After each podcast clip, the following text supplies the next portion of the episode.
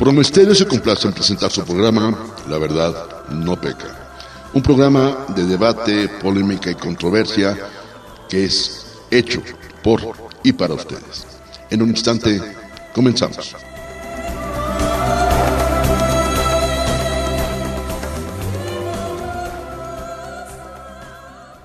Amigos, ¿qué tal? ¿Cómo les va? Muy buena tarde. Me da mucho gusto saludarlos en una emisión más de La Verdad No Peca. Hoy es viernes 29 de julio y prácticamente se nos está terminando el mes. Entonces, bueno, pues ha sido un, mes, un año que ha ido maratónicamente, en el que seguimos estando en pandemia, en el que seguimos pidiéndoles que por favor se cuiden, porque si se cuidan ustedes, nos cuidan a nosotros, y si nos cuidamos nosotros, nos cuidamos a ustedes. Bueno, Déjenme decirles que continuando con nuestro ciclo de la mujer, eh, el día de hoy de verdad me siento profundamente dichoso, afortunado, es más, hasta bendecido, y lo digo con toda la verdad, porque tengo una invitada que es simplemente extraordinaria, y les voy a leer un poco de lo que es su semblanza, poquitito de lo que ha hecho.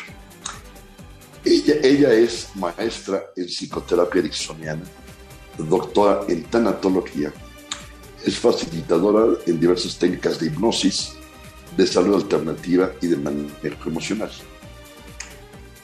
Nuestra invitada ha dedicado su vida adulta a encontrar métodos de sanación alternativas que funcionan, iniciando para ella misma y para poder superar un padecimiento que evidentemente por ahora no lo voy a mencionar, pero una condición bastante grave. Conforme fue encontrando el alivio, eventualmente fue retomando su salud y fue compartiendo todas estas experiencias con otras personas, pero ya a nivel de, una terapia perfectamente formal. En este camino acumulado muchas, muchas técnicas que han eh, sido probadas de manera particular y obviamente con la gente que se acerca a ella y que realmente funciona. No solo para sentirse mejor, sino para siempre mejorar la vida en general desde la salud, las relaciones personales, el trabajo, el bienestar general y prácticamente lo que significa aprender a vivir en una congruencia que tiene mucho que ver con lo que vamos a platicar.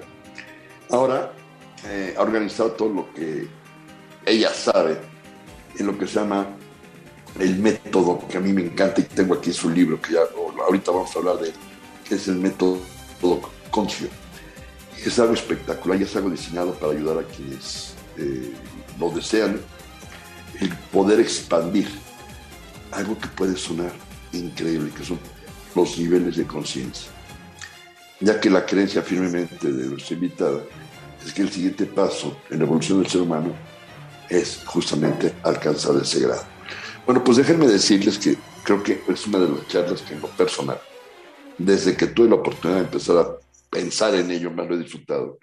Y déjenme darle la más cordial bienvenida, porque además han de saber que este es un programa grabado, porque mi invitada está ahora de viaje, y entonces tuvimos que buscar el encuentro de poder hacerlo y le agradezco infinito, pero déjenme darle la más cordial bienvenida a mi querida, la doctora Miri Yerik. Miri, querida, buena tarde, ¿cómo estás? Qué gusto saludarte.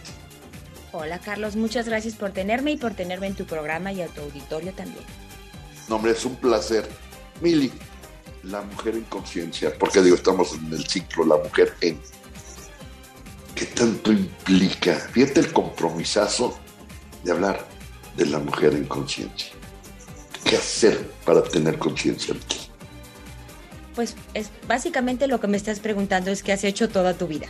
Pero es, para mí lo más importante es conocerte a ti si tú no te conoces a ti, tú no traes a la conciencia tuya, primero, así como paso número uno, todo lo que tú tienes oculto, y estoy hablando de creencias negativas, estoy hablando de programas sociales, estoy hablando de quizá de traumas, de todos los problemas que tenemos que normalmente arrojamos a la sombra.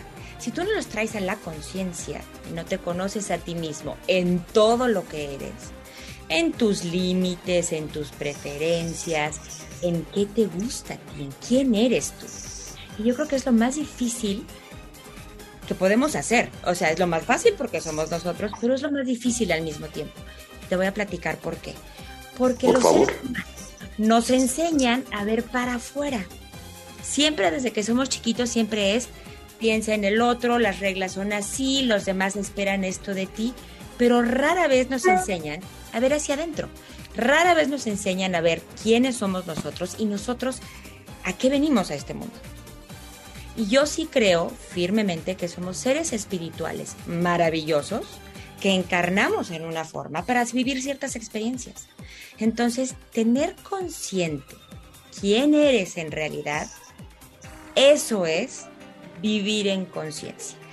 Y para esto, pues tenemos que recordar quiénes somos como seres maravillosos espirituales que somos. Y quizá pueda sonar sencillo, pero yo creo que es uno de los viajes más profundos y más, pues quizá difíciles en algún grado, porque pues sí tenemos una cantidad de, problemas y de, por, no, por llamarlo de alguna manera, mugre en el inconsciente que evita que, que seamos esa luz que realmente somos. Imagínate que fueras una bombilla de luz, un foco, y estás lleno de lodo. Esos son tus problemas y realmente esa luz que tú eres no puede salir al mundo, ni siquiera la ves tú mismo, hasta que no limpias todo esa, esa mugre que hay ahí, ese lodo que te está impidiendo ser tu luz.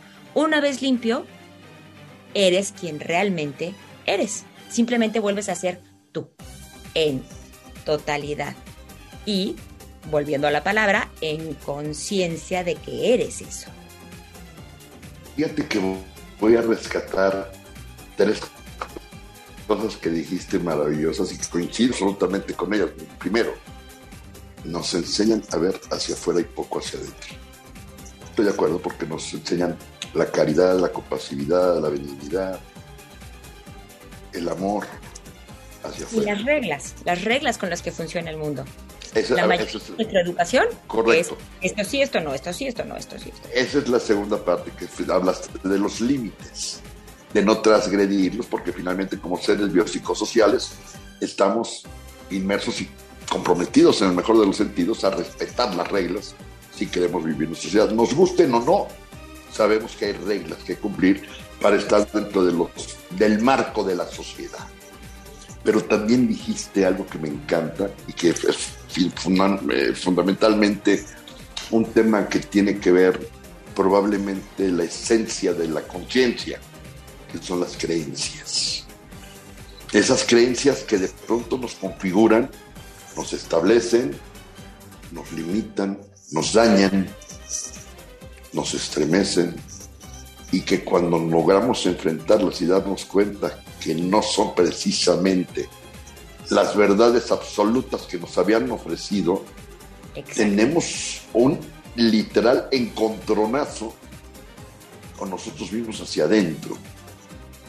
Y mira, yo siempre lo pongo de ejemplo y me encanta. Pórtate bien porque si no hay viene el coco. Cuando somos...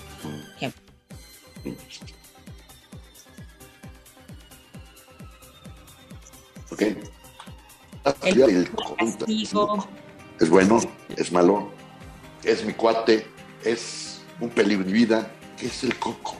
O puede ser mejor amigo, qué sé yo. Y de ahí empezamos a reconfigurar creencias el miedo a la oscuridad, el miedo a no estar solos, el temor a hacer ciertas cosas, porque está latente el coco. ¿Qué pasa cuando creces y te das cuenta? Allí te voy a interrumpir un segundito, porque el coco muchas Por favor. Retiro mi amor de ti. Es correcto. Ese es el castigo que nos dan de niños. Te portas mal, te encierro en tu cuarto, no te hablo, te quito. Entonces, lo que, el mensaje que está ahí es muy interesante porque es, tú no eres digno de ser amado tal cual eres. Solamente eres digno de ser amado si te comportas de esta manera. Y ahí está la creencia. Y es, pero fíjate que además de la creencia, un condicionamiento.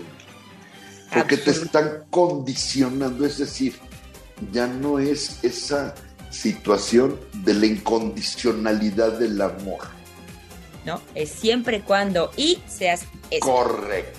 Cumple con esta parte y es como, a ver, pórtate bien y te portas mal y Entonces, fíjate cómo desde ahí empezamos con los conflictos y estamos hablando que puedes tener, ¿qué? ¿Tres? ¿Cuatro años? O menos. O menos incluso, ¿estás de acuerdo? Y ahí empieza el primer conflicto hacia adentro. Pero no lo vivimos hacia adentro, lo experimentamos hacia afuera. En una condición de una conducta que puede ser incluso totalmente contraria a tu esencia, pero que está limitada por una condicionante que es el coco. Sí, y el coco. Carambas es el coco, por Dios. Todo lo que te da miedo. Correcto, todo lo malo. representa todo lo. Lo asocias. Lo feo. Exacto. Pero fíjate, correcto. Entonces, ahí, desde ahí empieza a ver una manipulación de la conciencia, Mili. Y sabes que. Literalmente. Así. Te la van haciendo chiquita, chiquita, chiquita, porque solamente Así, claro. bueno este pedacito de todo lo que eres. Eso es correcto. Y curiosamente, y déjame retomar el ejemplo del foco, que es maravilloso. Cuando ocurre algo, te destacan las manchas del foco y no te dicen que detrás de ahí hay un foco que brilla.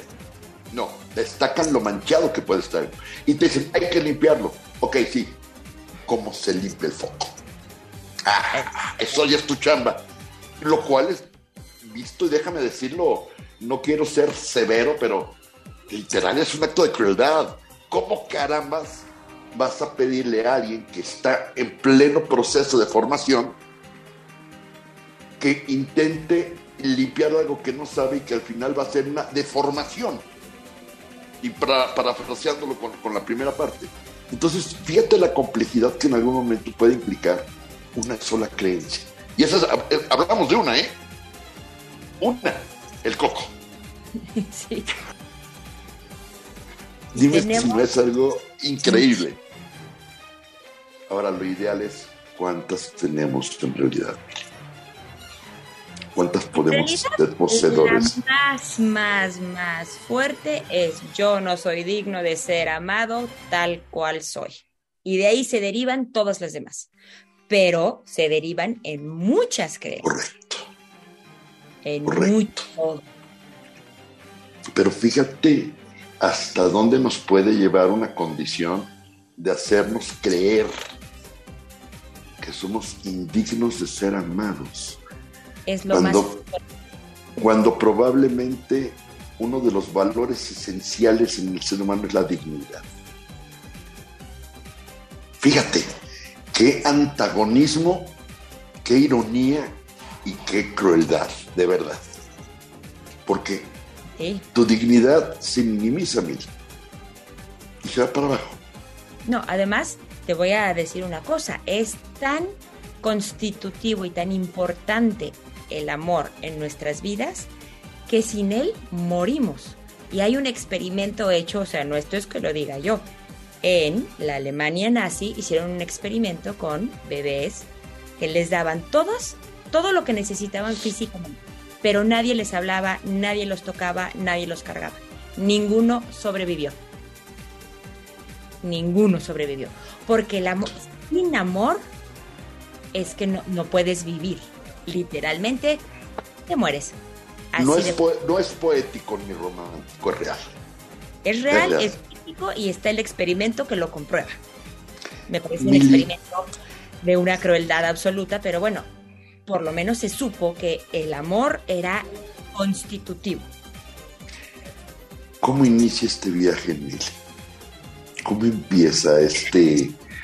eh, ¿Qué te puedo decir? Ay, es que no es... a- a ver, a ver, no es un viaje.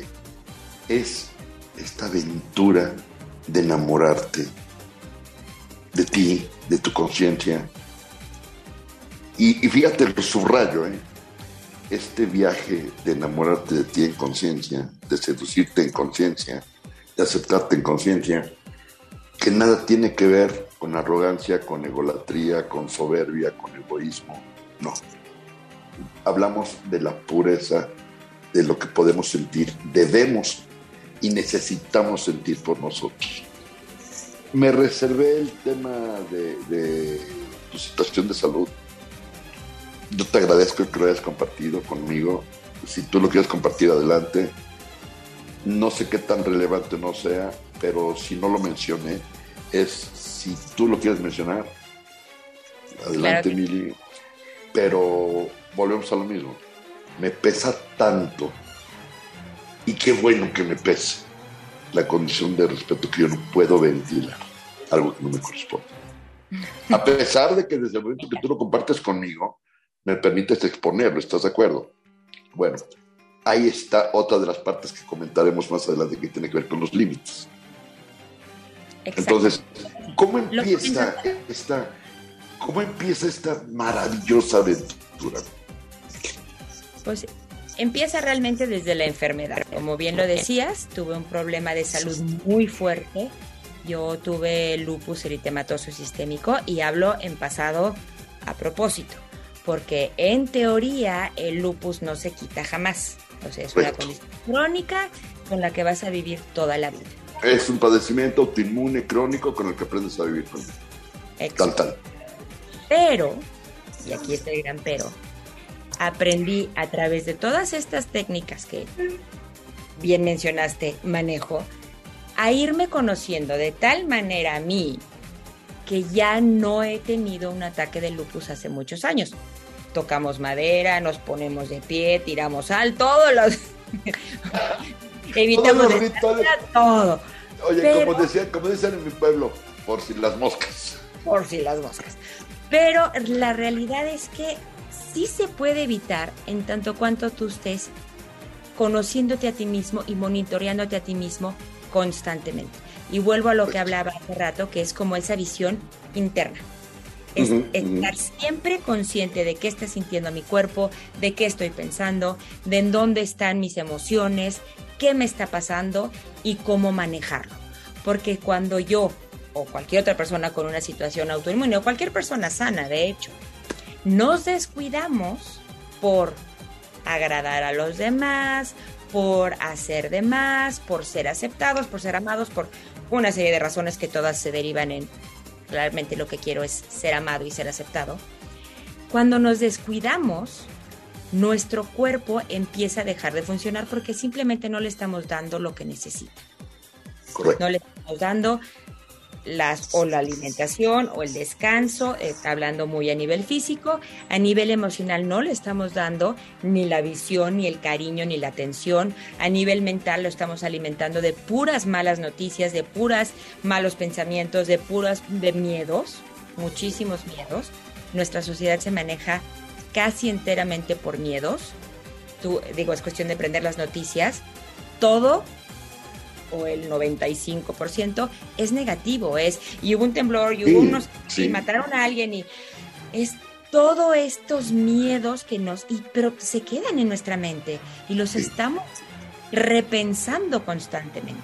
Además, el ser humano tiene una cualidad maravillosa que yo amo, pero que también puede trabajar en nuestra contra, que se llama la imaginación. Nosotros que sepamos, somos los únicos animales que podemos imaginar un escenario. Entonces, si esto pasa, va a pasar esto. Esa visión a futuro, que es parte de nuestra mente, que es parte del desarrollo y parte de lo que, de la evolución del ser humano, también nos juega Así horripilantes, porque estamos todo el tiempo con, es que sí, me van a correr del trabajo, me va a abandonar mi, mi esposo, va, van a pasar una serie de escenarios catastróficos Corres películas impresionantes, donde eres el protagonista de los peores resultados del, caos más total. Y lo malo de esto, Carlos, que es bien importante, es que nuestro cuerpo no entiende la diferencia entre la realidad y la imaginación. Eso es correcto. Cuando yo corro un escenario de estos en mi cabeza, como esa película, mi cuerpo reacciona como si eso estuviera sucediendo hoy, ahorita. A ver, esa, sí se está acabando el mundo. Fíjate lo prodigiosa que es la mente, fíjate. Impresión. Y lo he platicado con un par de, pacientes amputados que tengo con respecto al manejo del dolor fantasma. El cerebro no registra la pérdida de un miembro amputado. Y, y les puede doler incluso más que el miembro que tiene. A ver, desde ahí te, te das cuenta lo que el cerebro es capaz de crear a través de un condicionamiento. Por supuesto. Y curiosamente, déjame decirte, me, quiero pensar, no sé si conoces la terapia de la caja del espejo. Me suena, pero si me recuerdas, no. es una caja con un espejo que evidentemente la colocas enfrente del miembro amputado. Metes la, la, la parte, digamos, una persona que le amputaron la mano, introduces en esa caja y pones la otra a la par, enfrente.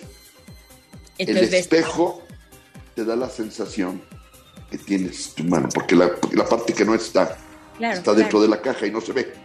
Entonces, hace la función literalmente de espejo, porque nuestros, nuestros dedos, nuestras manos, si las juntamos, están encontradas en espejo. Claro, están en espejo, por supuesto. Es correcto. Entonces, fíjate cómo el cerebro alcanza a registrar que existe sin existir y alivia el dolor que no existe.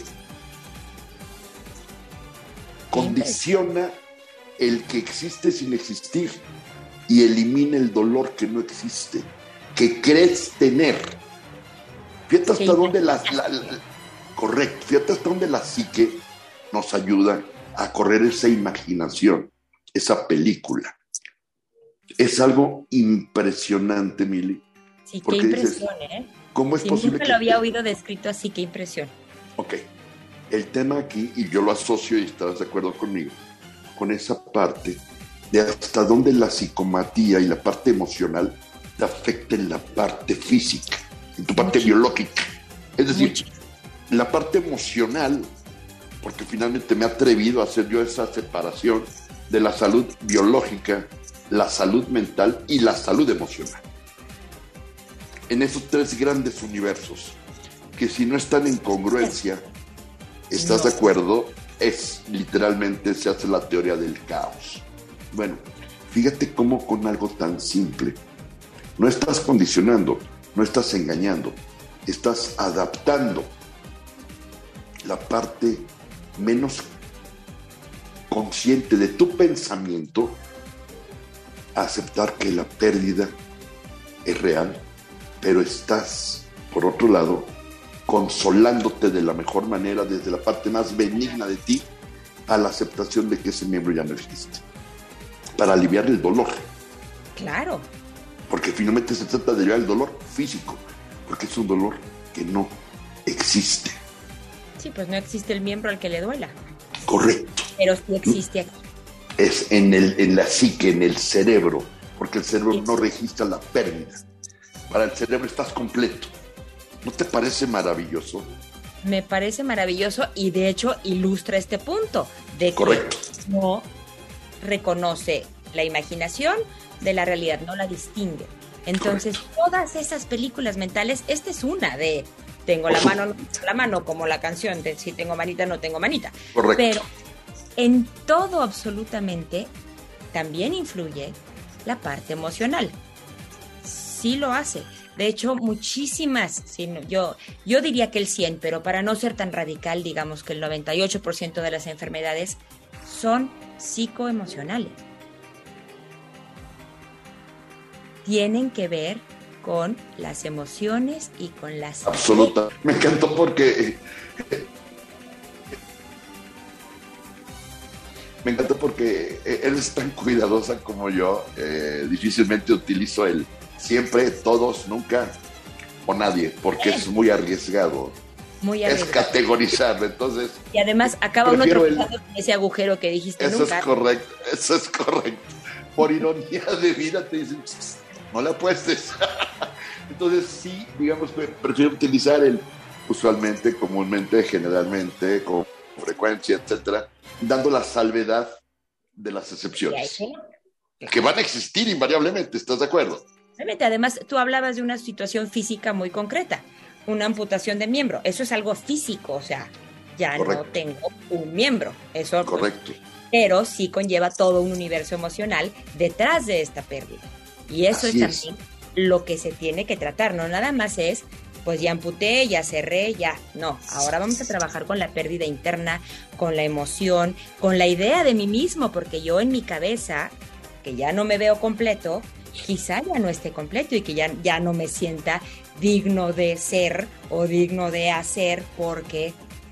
Justamente tiene que ver, fíjate qué interesante lo que acabas de decir, porque justamente esto es la preparación para poder recibir y aceptar una prótesis. Porque el rechazo de las prótesis generalmente es porque la reconoces como algo que es ajeno a ti.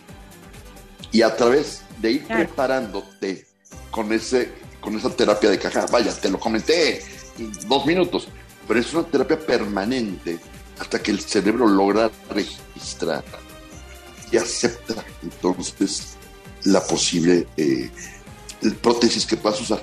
Porque de pronto dices, oye, ¿por qué rechazaste la prótesis? ¿Cómo que hay un rechazo? A ver, no es una cuestión física, es, enteramente emocional, correcto.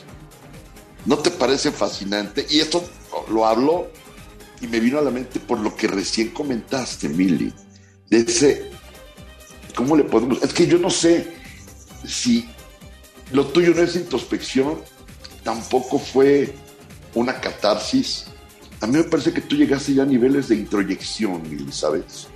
Me atrevo a decirlo, ¿eh? que tú tocaste niveles de introyección.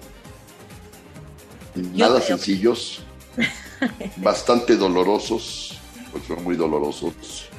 Sí lo son, sobre todo al principio, ya después se acostumbra uno, ya dices, ah, pues sí, ya tengo otra ya, Pero, a ver, se acostumbra a sentirse bien, ojo, porque curiosa y antagónicamente es un dolor que sana Sí, pero además ya sabes que ese dolor sana, como tú bien dices, ya condicionaste a tu cerebro que pasar por ese proceso vas a salir del otro lado mejor. Entonces ya aguantas, digamos, el dolor emocional para poder salir del otro lado, pues reparado de alguna manera. A ver, me parece que más que reparado, sale renovado.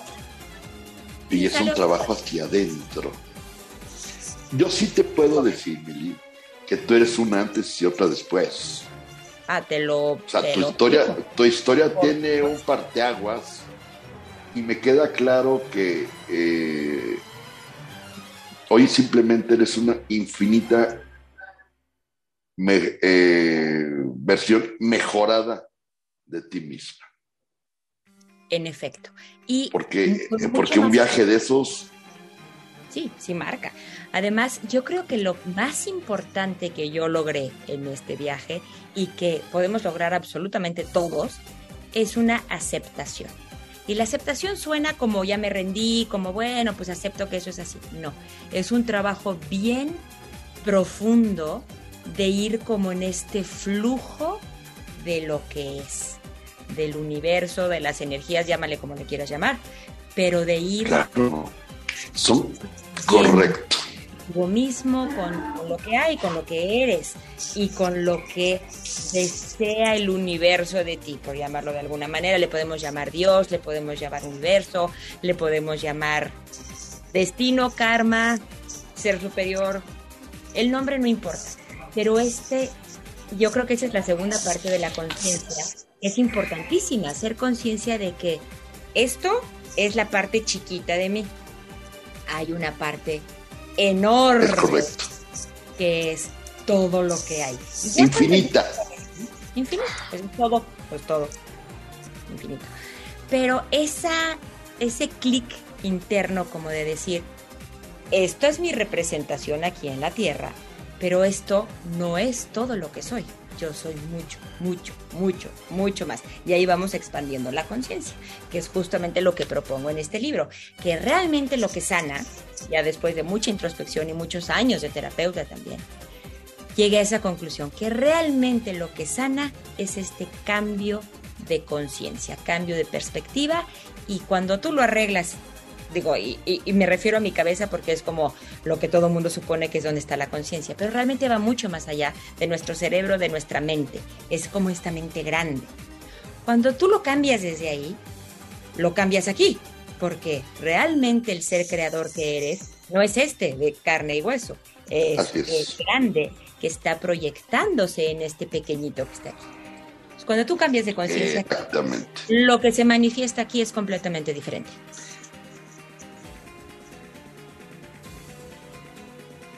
Ahí entra ese principio, Mili, de que dices, ¿por qué cambiar al mundo si no va a cambiar? Pero si yo puedo cambiar, todo va a cambiar. Exacto. Es decir, si tú cambias, todo cambia. Todo cambia. Y, si yo cambio... Tu gran contribución de a la vida. Hay una historia muy buena que, me gustaría platicar en este momento. Hay una autora, no sé si has oído de ella, que se llama Anita Morjani. Por favor, Mili. Anita Morjani tiene una experiencia sí, claro, por supuesto. la muerte. Ella enferma de cáncer terminal, que es cáncer linfático, y ya, ya, de hecho ya está en coma, y está en coma nada más porque la tienen en respiradores y demás, pero de hecho ya, ya murió. Y tiene esta experiencia, va, digamos, a su ser espiritual. Y cuando regresa a su cuerpo, sana en aproximadamente tres semanas, porque ella se da cuenta que lo que ella realmente es, que es este ser de luz maravilloso, nunca estuvo enfermo, es perfecta exactamente como es. Y que el cuerpo simplemente está manifestando sus miedos. Y es maravillosa esta historia porque aunque ha habido muchísimas experiencias cercanas a la muerte, la suya está como médicamente comprobada, que muchas personas como que esto les suena muy esotérico y muy... Pero ahí hay una comprobación.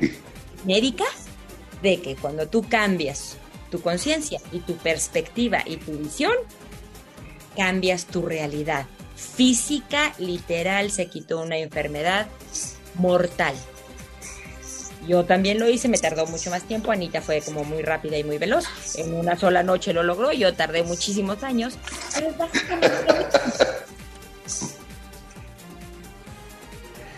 Oye, no,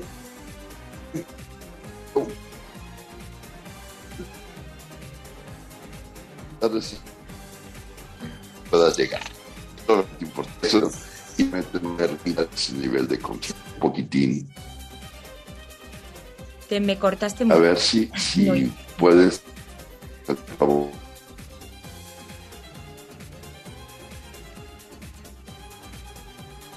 Me está cortando mucho, ¿no? Nos está fallando. Y les ofrezco una disculpa, amigos, porque está, pues dependemos mucho de esta cuestión tecnológica. Eh, creo que sí, Mili, un poquitín. Eh, pues estamos terminando de, platicar de este caso. Sí. Eh, ya. Pero bueno, ahorita esperemos que se recupere la, ya conexión. mejor. Esperemos que ya, Mili. Ok, ok, con eso me parece bien. Sí, creo que ya se está recuperando. Ya, ya, se recuperó. Fíjate que yo te decía, aquí no importa lo que te tardes, lo importante es que llegues. Y mira, hasta dónde en algún momento esa parte de la aceptación, eh, que ya lo platicaremos en otro momento, Mili, forma parte de lo que yo llamo los cinco ejes de vida para poder obtener un adecuado balance emocional. Hace rato, no mucho, escuchaba una aseveración que me dio mucha tristeza, que decía que el agradecimiento tiene fecha de caducidad. Nunca fue agradecimiento, ¿estás de acuerdo? Así, es decir, te agradezco lo que hiciste por mí, ah, pero hasta aquí. Ya se acabó el agradecimiento. ¿No te parece verdaderamente, perdón, una aberración? lo, podría, lo podría decir más coloquial, pero dejémoslo en aberración. Dejemos. ¿Estás de acuerdo? ¿Cómo que el agradecimiento tiene fecha de caducidad? Pues entonces quiere decir que nunca existió. O que sí, o que es una, un modismo social nada más, que no es realmente de corazón. Es un queda bien, ¿estás de acuerdo? Queda bien, es un modismo social, no, no tiene nada que ver con lo que realmente estás sintiendo. Además, la gratitud, que me encanta que la traigas a colación, es de las emociones está el amor y después la gratitud de frecuencia vibratoria más elevada. Cuando puedes vivir en gratitud, por lo que sea, cambia justamente esta perspectiva de la que hablábamos de Anita Morjani. cambia. Entonces, en vez de estar viendo el lodo en el foco, estás viendo el foco en el lodo. Eso es, y que es infinitamente más sencillo, y no es una cuestión de semántica es una cuestión de interpretación y llevado a la vida desde tu propia experiencia. Porque aquí hay otra cosa que es importantísima, Mili. ¿Quién es capaz de cuestionar tu verdad sino la arrogancia de querer imponerte mi verdad porque la tuya no me satisface plenamente? Fíjate, hasta de los seres humanos nos cuesta trabajo y queremos ser poseedores de la verdad absoluta. A ver, poseo mi verdad, de la cual dudo incluso. Porque, y cambia. ¿A poco tu porque verdad me encanta que la, cuestión. Pues no. Correcto. Por eso la verdad no peca. bueno, a veces. que me preguntabas hace rato. Esa es justamente la intención, Mili. Justamente. A ver, y retomando lo del agradecimiento. Bueno, hasta un dicho popular lo dice. Es de bien nacido ser agradecido. Es decir, está conceptualizado desde el esquema mismo de un valor esencial el agradecimiento. Además, de veras eleva muchísimo la vibración y cambia la perspectiva. Por mismo supuesto. escenario, mismo lugar, misma vida, misma persona, te puedes enfocar en lo que está mal y criticar y sentir Correcto. O en lo que sí tienes y sí está padrísimo y tu vida se, se vuelve una bendición. Nada Fíjate más la- por el hecho de agradecer lo que sí tienes. Y fíjate la magnificencia del agradecimiento. También aprender a agradecer por lo que no tienes. Por todo. Por, por Es cor- que hay. ¿Estás de acuerdo? Y si lo que hay es un vacío, ese vacío también me está enseñando algo, también es importante. Hay una lección en el fondo que debes aprender y que al final la debes de agradecer que tienes la capacidad de poder estarla experimentando para poder transformarla. Por eso es que el agradecimiento es en todos los sentidos, es multidireccional y además de todo debe de existir en reciprocidad. Y no tiene fecha de caducidad. Estamos en desacuerdo los dos. Gracias, Mili. Sí, porque dije, te lo voy a comentar a Mili, porque evidentemente me pareció un comentario, además de fuera de lugar. Vaya, de pronto, y no quiero sonar arrogante, pero si escuchas que alguien dice eso con tal vehemencia que se lo cree, pues te das cuenta que de pronto no está preparado para ciertas charlas. Entonces, mejor eh, que quepa un poquito de prudencia y te das la media vuelta o das un paso de costado y dices, fin de la historia, le doy vuelta a la página y se acabó. Eh, creo que es hasta por salud mental, ¿estás de acuerdo? Pues mira, en mi lenguaje. No engancharte en algo que al final no... no, no va a funcionar. Pero yo en mi lenguaje te diría, esta es una persona que está en el primer nivel de conciencia y su mundito es así. Y su visión es chiquitita, solamente ve eso chiquito. Está en el primer nivel de conciencia. Y debo decirte que la mayoría de la humanidad está en ese primer, estamos en ese primer nivel de conciencia. Todavía estamos en ¿Cómo el funciona el mundo? ¿Cómo funciona el mundo de Mil? ¿Cómo funciona después de esa experiencia? Si tú pudieras en algún momento, Mili, destacar probablemente de manera muy puntual, y digo probablemente porque sé que es una elección difícil, pero pudieses destacar la mayor, el mayor regalo que has recibido de la vida eh, al momento de tu reconfiguración, de tu reinvención, ¿cuál podrías destacar? Yo creo que el mayor regalo que me dio la vida fue enfermarme y hacerme pasar a regañadientes y a jalones y tirones por ese proceso tan doloroso, tan difícil, que al final del día me hizo la persona que soy hoy. Y por eso digo, hay que agradecer inclusive lo que no hay. Esa no salud, ese no poderme mover, ese no poder hacer absolutamente nada más que estar en un cuarto oscuro con inmunosupresores, sin visitas, sin que nadie me viera, me dio ese anhelo por volver a estar bien. Y ese anhelo, desde el amor a mí misma y desde decir, esto no es vida, yo no quiero vivir así. Desde ahí empezar, a- pero primero tuve que aceptar que hoy, ahorita, en ese momento, esto es mi vida. Y desde aquí, ¿qué puedo hacer? Y de ahí que sea tan importante la aceptación. Porque la aceptación te da una, una fotografía real de en dónde estoy hoy. Y desde donde estoy hoy, puedo cambiarlo. Pero si yo ni siquiera acepto en dónde estoy hoy y cuál es mi tema, pues ¿cómo lo cambio? Si pudiéramos, si pudiéramos ponerlo así, tratando de, hacerlo gráficamente, Mili, en allá y entonces, con el aquí y ahora, ¿cuál sería la diferencia sustancial de el allá y entonces con el aquí y ahora?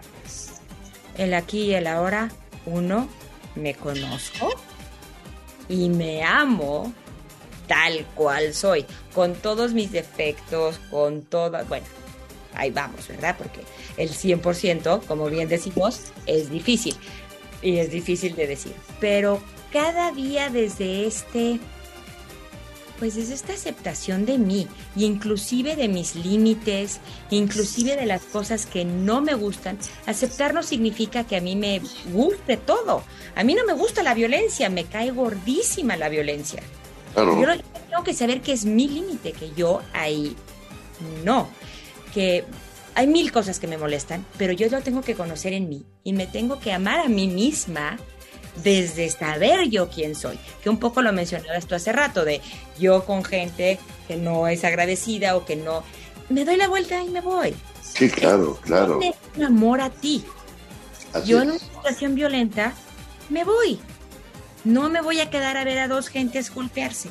No me voy a quedar a ver a dos gentes insultarse, pelearse. Así es. Más allá de lo morbosamente atractivo que puede resultar, y conste que lo digo así, ¿eh? morbosamente atractivo que pueda resultar.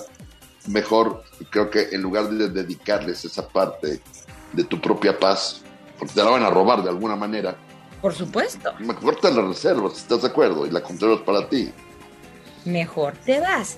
Entonces, sí, es como ¿Qué sigue en ese...? Sí, perdón, adelante, venga, venga. Es como esta que, perdón, venga. Eh, ya se me olvidó, pero me, me cómo funciona mi mundo desde ahí. Y yo creo que tiene todo que ver con esta perspectiva. O sea, yo hoy trato, no siempre lo logro, pero trato de en cada situación en la que me encuentro, primero ver cómo yo me encuentro en esa situación. O sea, siempre checar conmigo, siempre checar conmigo. Porque antes no lo hacía, antes yo era siempre para el otro, para el otro, para darle gusto al otro. Ahora checo conmigo. ¿Yo estoy bien con esto? Y hay un sí o hay un no. Correcto. ¿Qué siento con esto? Si funciono, no funciono, hasta dónde funciono yo. Y después tratar de ver la situación en la que me encuentre como desde esa gratitud y desde ese espejo, porque yo también considero que todo el universo y todo lo que pasa en mi vida es un espejo de mí. Entonces, esta situación en la que me encuentro hoy, de qué me dice de mí, porque como te decía al principio del programa, nosotros estamos entrenados a ver para afuera. Entonces, así es. Nuestro universo, que es maravilloso, inteligente, consciente y fantástico, nos espejea exactamente eso que no hemos resuelto dentro de nosotros. Entonces, por ejemplo, volvemos a la situación violenta. Yo estoy viendo una situación violenta y si me pasa lo que tú dijiste que es me roba la paz, es que yo todavía no resuelvo mi violencia interna. Eso es correcto. Estoy a mí misma. Correcto. Y el lupus, ¿qué crees que es? Es un ataque de tu sistema inmune a ti. ¿Quién se estaba violentando? Yo me estaba violentando. Correcto. Mi violencia externa todavía me causa conflicto, porque eso todavía no está sanado al 100, claramente, porque todavía me causa conflicto. Ahora, ya tengo la suficiente paz mental para decir, esto me causa conflicto, todavía es un límite para mí, mejor me voy. Correcto. Darme a mí en donde estoy hoy. Y todo, todo es válido, todo se vale. Pero ese es como el, el, esa línea fina, porque también me ha tocado encontrarme personas que muy lindamente creen que ya están como muy evolucionadas y, ya hablan como de este, no, yo ya no me enojo por nada, yo perdono a todos. Ajá. Si tú te metes un poquito a las emociones vas a encontrar una cantidad de rabia reprimida y es porque hay una creencia que la rabia o que la no aceptación es mala. Entonces, no, yo perdono a todos, yo soy muy caritativo y muy... cristiano. que, se hace, que se hacen creer que están en el modo zen, literal. A ver, el propio modo zen tiene la virtud de poder manifestar cuando algo nos altera, nos disgusta y nos incomoda. Entonces no crean que el modo zen es paz absoluta y no pasa, no, a ver, eso yo creo que es de las grandes ideas. Mucho has hablado del universo, Mili, y a mí me encanta porque coincido contigo. Incluso eh, Desiderata, que supongo que la conoces. Hay una parte de, de Desiderata que a mí me encanta, que dice, y sea que te resulte claro o no, el universo marcha como debía. Fíjate qué hermoso. Y sea que te resulte claro o no, el universo. Oye, o te parezca o no, porque muchas veces, ¿cuántas veces no nos parece? Corre, por eso es la parte. Pero que Correcto. Esa, es, esa es la parte hermosa, correcto. A ver, la única forma de entender objetivamente lo que es una crisis es como una oportunidad. Y tú cuando escuchas crisis, la gente lo toma como un aspecto de fatalismo. Claro, ¿estás de acuerdo? A nadie nos gusta sentirnos incómodos. Claro que nos da miedo entrar en crisis. Pero ya cuando ese universo maravilloso que luego funciona como se le da la gana y no nos pregunta, nos avienta en la crisis, pues no hay más que hacer. Y eso es lo que te enseña. Y, además, tienes dos opciones. La bebes o la derramas, no hay más. No hay más. No tienes, no hay más posibilidades.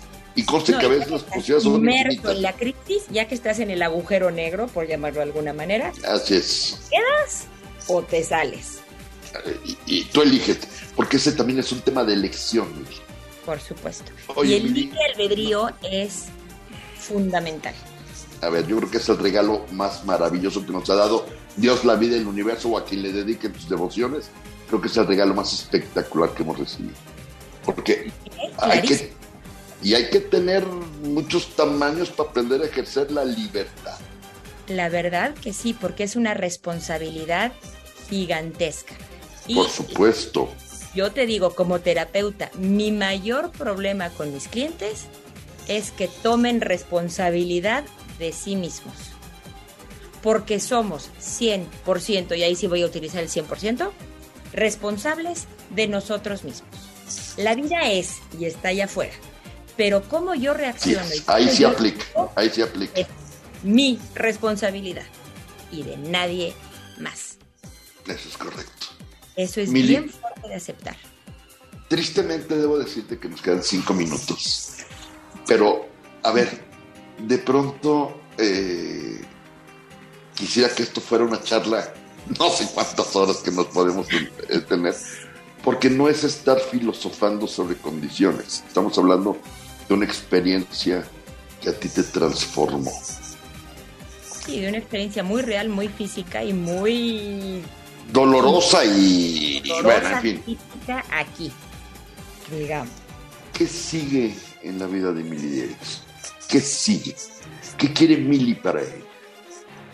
Pues mira, por lo pronto tratar de poner mi granito de arena para expandir la conciencia. Porque lo dijiste cuando leíste algo de mi, de mi currículum, dijiste, porque está convencida de que el siguiente paso en la evolución humana es uno de conciencia.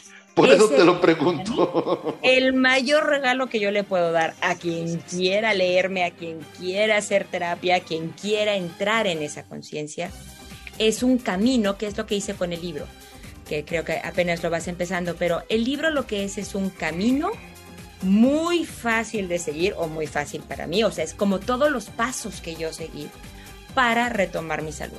Es primero vamos a ver el cuerpo físico y sus síntomas, después vamos a ver la parte emocional, vamos a ver la parte mental. Y todo trae como estas técnicas muy sencillas para que cada quien lo haga en casa de cómo ir transformando esto.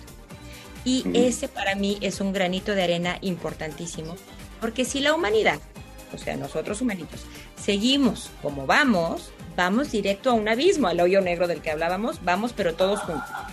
Y ahí están, ahí están las consecuencias. Ahorita hay 40 grados de calor en Europa, hay sequías en todo el mundo, hay una falta de comida y inflación, hay una cantidad de problemas que hemos provocado nosotros y nadie más, y somos responsables. Sí, claro, claro. Y nadie más, y los tenemos que resolver nosotros y nadie. Estamos, estamos pagando las consecuencias de nuestra propia tontería, punto. Pero ¿sabes qué? No es de nuestra tontería, es de nuestro egoísmo.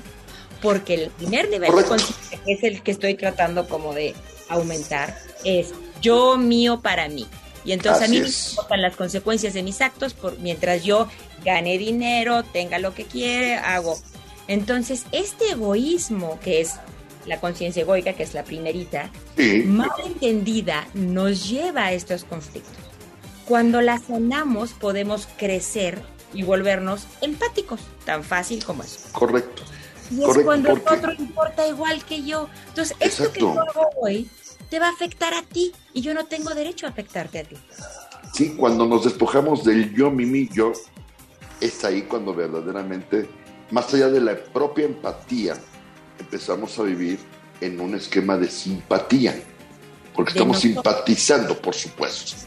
Estamos Cuando empezamos a pensar como equipo de esto, nosotros lo tenemos que resolver, nosotros somos responsables y lo que yo hago, y lo dijiste al principio del programa con el COVID, si tú te cuidas, a mí me cuidas, si yo me cuido, a ti te cuido. Esa es una de las grandes lecciones del COVID. Creo que sí, desde luego. Es una lección para la humanidad maravillosa de miren lo que pasa cuando cada quien está, ay, pues yo sí me quiero ir de fiesta y me da igual a quien contagie. Y a lo mejor... Correcto puede morir por tu irresponsabilidad. Por supuesto. Y, y, a visitar a mis abuelos y me da igual. Y voy y visito a mis abuelos y les da COVID y pueden morir. ¿Cuántas de esas personas no habrá, Mili, que sin saberlo pudieron haberle causado la, la muerte a alguien más? Por pues una inconsciencia. Por, una inconsciencia. Oye, Mili, yo necesito, y lo voy a hacer público y abierto, comprometerte a que no sea la última charla. Espero ah, por favor, espero por favor eh, que a tu regreso, pero que lo hagamos desde el estudio. Claro que sí, feliz para que no nos tengamos de todos estos temas técnicos.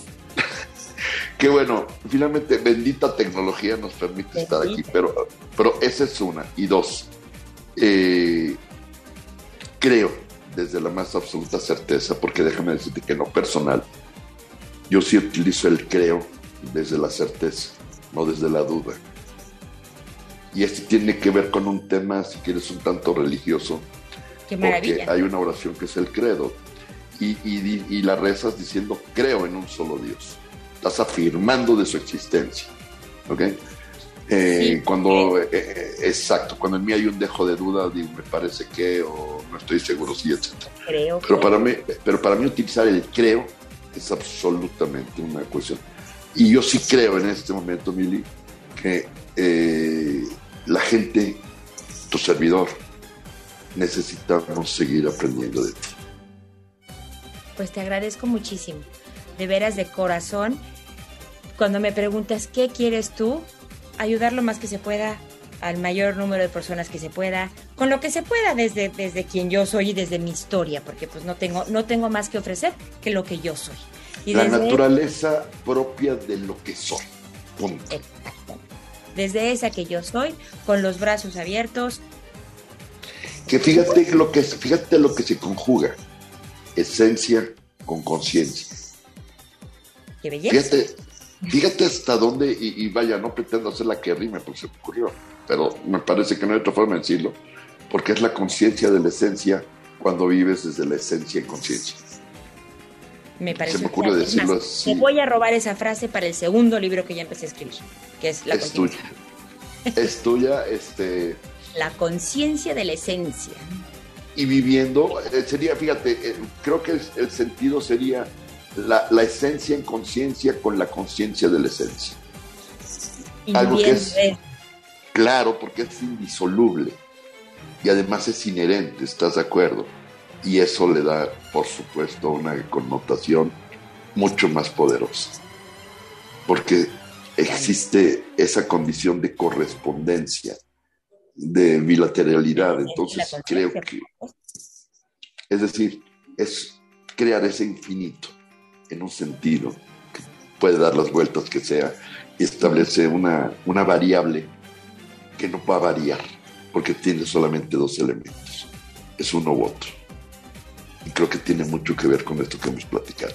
Mili, a ver, tengo que terminar el programa, sí, porque el tiempo me come y bueno, una charla personalmente que la he disfrutado y es una delicia de charla. Gracias, gracias desde el fondo de mi corazón, Mili. Eh, eh, esto, no, esto es el inicio, de verdad, y así te lo pido. No se termina. Es correcto, es simplemente el inicio, es, el primer eslabón de esa interminable cadena que, que quiero construir contigo, porque sí tiene un alto, altísimo sentido y justamente evocando a la gratitud, es que en nombre de esa gratitud te pido por favor que me permitas tener un siguiente programa. Por supuesto que sí. Y tenemos tanto que platicar, tanto que compartir. Y bueno, creo que, eh, eh, a ver, personalmente estoy, y, de veras, la gente lo sabe porque me conocen y saben cuando me emociona algo. Hoy no estoy en un nivel de emociones, estoy en un nivel de éxtasis, literal. Qué bueno, de eso se trata. Porque estas charlas te alimentan el espíritu, te alimentan el alma, te alimentan la esencia y te permiten entender lo que es un poquito de vivir en conciencia. Y creo que es hermoso. Qué bello Mili Preciosa, gracias, gracias con todo mi corazón. Eh, nos vemos pronto, nos vemos pronto y e insisto, no te digo gracias, nos vemos, no. Gracias, puntos suspensivos, nos vemos pronto. Esto no es un adiós, es un hasta luego. Pero hasta muy próximo, de verdad, ¿eh? muy próximo. Después de las vacaciones. No, claramente, porque el cuerpo también necesita descansar. Y la mente, otro poquito. ¿Estás de acuerdo? Disfruta tus vacaciones. Gracias, gracias también por, por, permitirme robarte un rato de tus vacaciones. Con la diferencia de horarios, con el jet lag y con todo lo que traes. Bueno, eh, ya, ya un día platicaremos la historia de cómo se configuró lo que puede ser en algún momento. Fíjate, la, la, la parte de la confusión, como suele ser maravillosa. Entonces, creo que eso es espectacular. Gracias, Mili. Gracias siempre. Te abrazo desde aquí. Espero vernos muy pronto, ¿vale? Amigos, muchas gracias. Gracias por acompañarnos. Un gran programa, excepcional. De verdad, no se imaginan eh, el disfrutar esta charla, es lo más delicioso que he tenido en los últimos tiempos. Les recomiendo, por favor, eh, y si quieren saber cómo obtener el, libro del método Concio, por favor pónganse en contacto vía redes sociales, escríbanos y por supuesto que vamos a poder tener eh, eh, el gusto de compartirlo con todos ustedes. doctora Mili y Eric, gracias. Cuídense mucho. Nos escuchamos la próxima semana. Por favor, cuídense, cuídense lo más que puedan. Pásenla bien. Nos vemos, bueno, más bien nos escuchamos en agosto. Hasta entonces, pásenla bien.